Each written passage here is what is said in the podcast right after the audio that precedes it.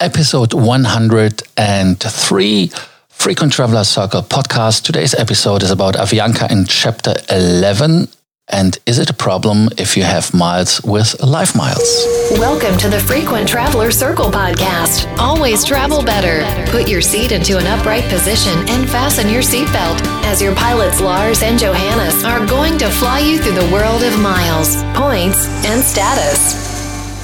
Avianca has filed for US bankruptcy in the court of the Southern District of New York. I don't know why an airline uh, from uh, Bogota no, it's Bolivia, Bogota, Bolivia, um, based in Colombia, actually, and in uh, Peru. Uh, why they did uh, file it in New York, I have no idea. And um, why are they filing bankruptcy? At least is because they have 65 million debt payment today. Um, so they have not the cash, and uh, they didn't uh, had the chance to obtain any government bailout or other supports, as the government said uh, in uh, Colombia or in um, in uh, Bolivia uh, that hey, no, you don't get money. So they are blaming it, of course, on the virus, and they are saying that they already have planned layoffs and a smaller fleet, like a lot of airlines do.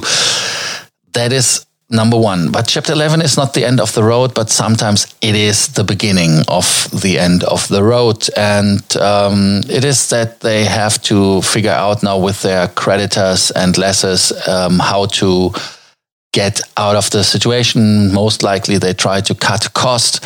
They are member of Star Alliance. And um, that is the situation which concerns some of you, maybe if you have bought life miles. And um, that is a situation, in my opinion, that is quite interesting as the um, life miles situation uh, can be a problem if they don't pay. So if they have the intention to pay and uh, the other Star Alliance members are accepting that, that is not a headache. Um, if you are booked on Avianca, they have to fly at least, that you can use the points. That is another problem. I mean, even the Star Alliance partners have to fly.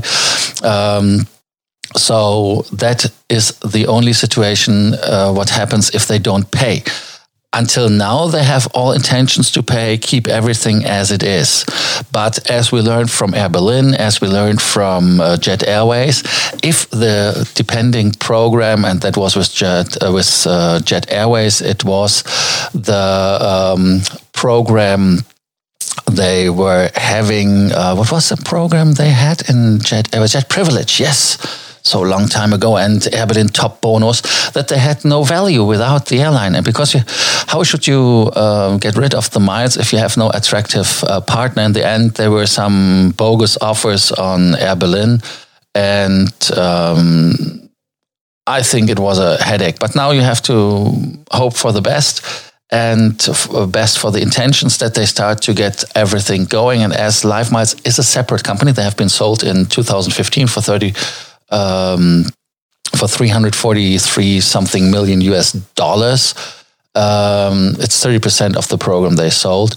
Uh, so maybe they are going to survive and then you can use the life miles. Um, I don't know what to take out of it. I myself, we did not recommend our clients to book, buy any um, life miles, as like we always say, it is not an account where you get um, points or um, tax or anything back or any interest rates or nothing. It just costs you money when they devaluate. And for that reason, in my opinion, you should always be careful with airlines which are sending out points for a lot of cash, as that is sometimes sometimes it's ninety percent uh, of, of uh, yeah, it's, a ninety percent is the a bit of, in my opinion the uh, possibility that they are. Um, trying to finance in between something.